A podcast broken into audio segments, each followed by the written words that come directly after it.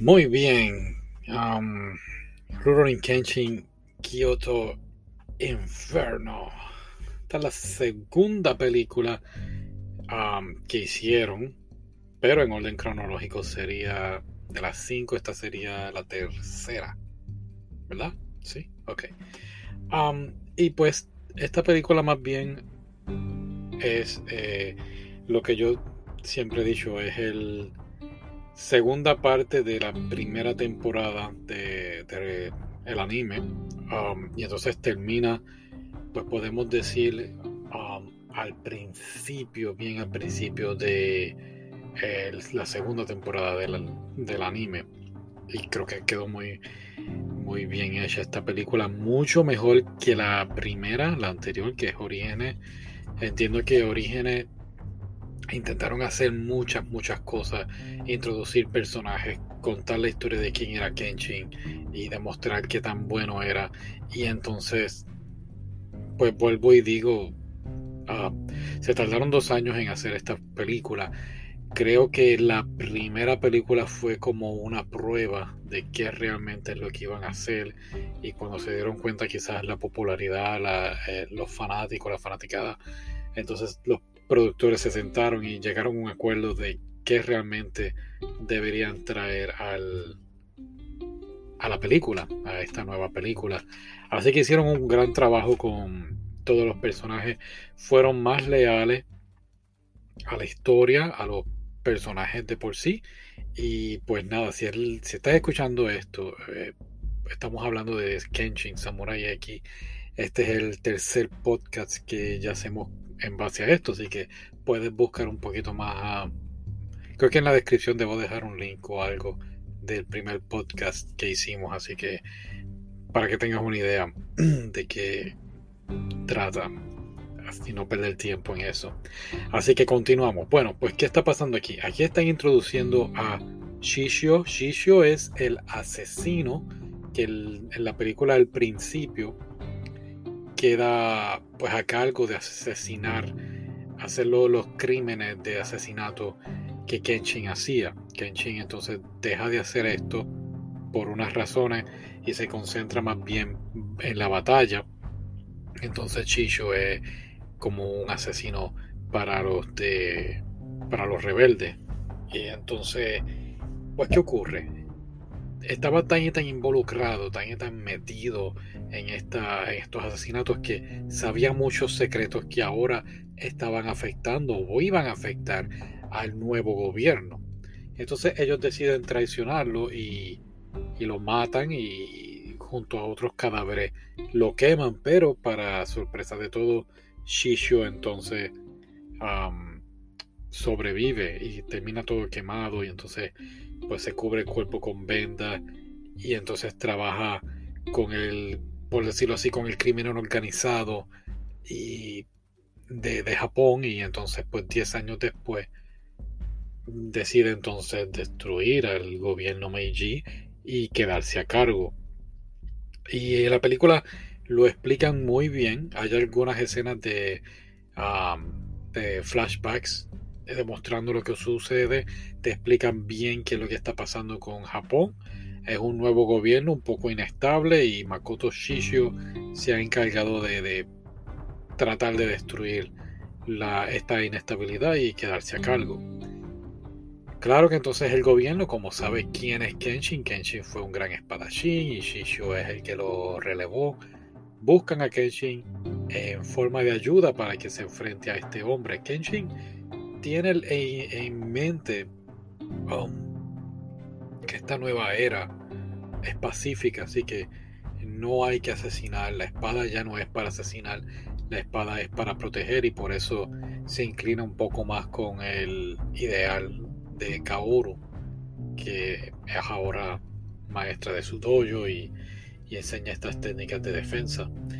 Y entonces, pues nada, él dice que no, que no va a matar a Shisho, pero sí lo va a enfrentar en forma de, para que el pueblo no sufra y no haya más rebeliones ni más matanzas. Y esa es la idea tanto del anime como en la película y está muy muy bien realizado. Eh, creo que mejoraron muchísimo más con la música. En el anime la música es creo que la mitad, ¿sabes? Una cosa es la, la trama y otra cosa es la música. Y ambos se complementan muy bien, tanto en el anime y, y en la película, mucho, mucho mejor, ¿sabes? Tenía mucho más sentido. Eh, momentos jocosos, momentos de tensión, momentos de acción, muy bien realizado. Lo mismo con la situación de Shisho también. Este, creo que esta estuvo mucho mejor de lo que yo esperaba, porque estaba un poquito desilusionado con la película anterior, con la Orígenes, pero ya aquí hicieron un mejor trabajo. Explican un poco mejor el grupo Oniwabanshu. El grupo Oniwabanshu eran como unos espías eh, antes de la era Meiji. Los vuelven a traer aquí, mucho más concreto, mejor explicado y, claro, traen al líder Aoshi Shinomori, que es el líder de los Oniwabanshu. En el anime, Aoshi tiene una sólida razón por la cual quiere enfrentarse a Kenshin. Una buena razón. Eh, quiere demostrar que su grupo es el más fuerte, lo más poderoso. Y, en su mente, la única forma de hacerlo es enfrentando a Kenshin, que es el asesino o el, el espadachín más fuerte que tenía el, el ejército en aquella época. Y eso es lo que ocurre, aparte de que asesinan a sus compañeros en el anime muy trágicamente. En la película, en esta película, no ocurre así, ocurre, pero como que no tiene mucho sentido, no, no, volvemos, entendemos que hay un poco tiempo, es una película de dos horas y trataron de hacer muchas cosas. Y pues creo que el personaje de Aoshi Mm, lo pusieron por ponerlo, por respeto a la fanaticada, pero mm, no compone nada realmente. Veremos ahora en la tercera película qué ocurre. Más o menos tengo una idea de lo que va a pasar, pero no le dieron ese espacio, ese respeto que creo que el personaje merecía. Y lo mismo con los Oniwabanshu. Oniwabanshu, pues realmente en esta película lo que hicieron fue ayudar a Kenshin a, enfrentar a, a, lo que iba a ser el incendio en Kyoto, de, por eso el nombre Kyoto Inferno. En el anime es un poco más allá, tienen, volvemos a Oshi Shinomori, el personaje de Misao, que es una chica que termina siendo la líder del grupo de los Oniwabanshu, tienen mucho más peso en el anime. En esta película, pues, solamente es un empujoncito a las escenas de acción. Que sí estoy bien contento con el personaje de Misao. El personaje de Misao, como dije, es la líder va a ser la líder de los Oniwabanshu. Eh, la película no ha pasado todavía, ocurre en el anime, me adelanté, se supone que no eso. Pero sí le dan mucho más respeto a ella, tiene una escena de pelea, de acción muy bien realizada. En el anime pues sí tiene dos o tres peleitas, pero son, creo yo, insignificantes. Aquí no, en esta película estuvo muy bien. Kaoru y Yahiko lo mismo. Eh, estoy seguro que en la próxima película van a tener sus peleas con los ayudantes de Shisho, pero no quiero llegar a eso. Vamos a estar aquí con la película de ahora. Kaoru y Yahiko hicieron un excelente labor. Sanosuke no tuvo mucha interacción en la película como en la primera, pero cuando las tiene, las tiene muy, muy buenas, tanto de pelea como eh, escenas jocosas. Y eso me, me gustó mucho. Ah, Megumi tampoco sale como siempre, como, como estás acostumbrado en el anime.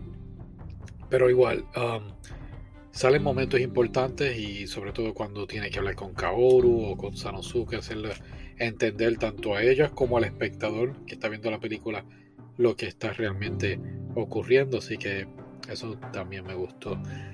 Um, ok, seguimos. Uh, otra cosa que trajeron aquí fue el el grupo de Shisho, sus ayudantes, sus secuaces, que él le llama las 10 espadas, el Yupon Katana, si no me equivoco era el nombre, los traen y wow, están todos muy bien realizados, muy bien hechos. Eh, y no hay mucha interacción porque volvemos, esto sería más o menos el principio de la segunda temporada. Ya al final de la segunda temporada del anime es que los ves realmente y así que así mismo lo hicieron en la película. Ves una pequeña interacción con ellos, eh, al final de la película, que fue espectacular, no lo esperaba. Si recordamos um, en el anime, Kenshin va a enfrentar a Shishio en el barco. Tiene un barco que la idea de este gran barco de, acero o de hierro es atacar a Kyoto. Y al ser que arda en llama, Kenshin detiene todo eso junto a Sanosuke y Hajime Saito. En esta película, en el live action, no ocurre así. Kenshin va solo y es porque secuestran a Kaoru. Y cuando llega al barco están los 10 espadas allí, bueno, 9. están allí y enfrentan a Kenshin y quedó esa escena increíble. Realmente no, no esperaba eso y no esperaba el final tampoco. Me cuestionaba mucho el maestro de Kenshin si iba a salir o no. Y al final fue un final muy emocionante cuando ves que el maestro de Kenshin reaparece. Así que sí, dijo un poquito el final, ¿verdad? Se supone que no hiciera eso. así que otra cosa que me gustó de la película, perdón, es que añaden escenas que quizás el anime obvió. Por ejemplo, cuando los secuaces de Shisho matan a, los, a la policía, creo que eran 50 según el anime, que Hajime Saito decía, me mataron a 50 de mis hombres. Aquí te presentan cuando los matan y a la misma vez te introducen el personaje de Makoto Shishio. Y creo que quedó muy, muy bien esa escena. Fue el principio de la película. Y wow, de verdad que fue otra de las escenas muy buenas. Lo que sí no me gustó de la película es cuando a Kenshin se le rompe la espada.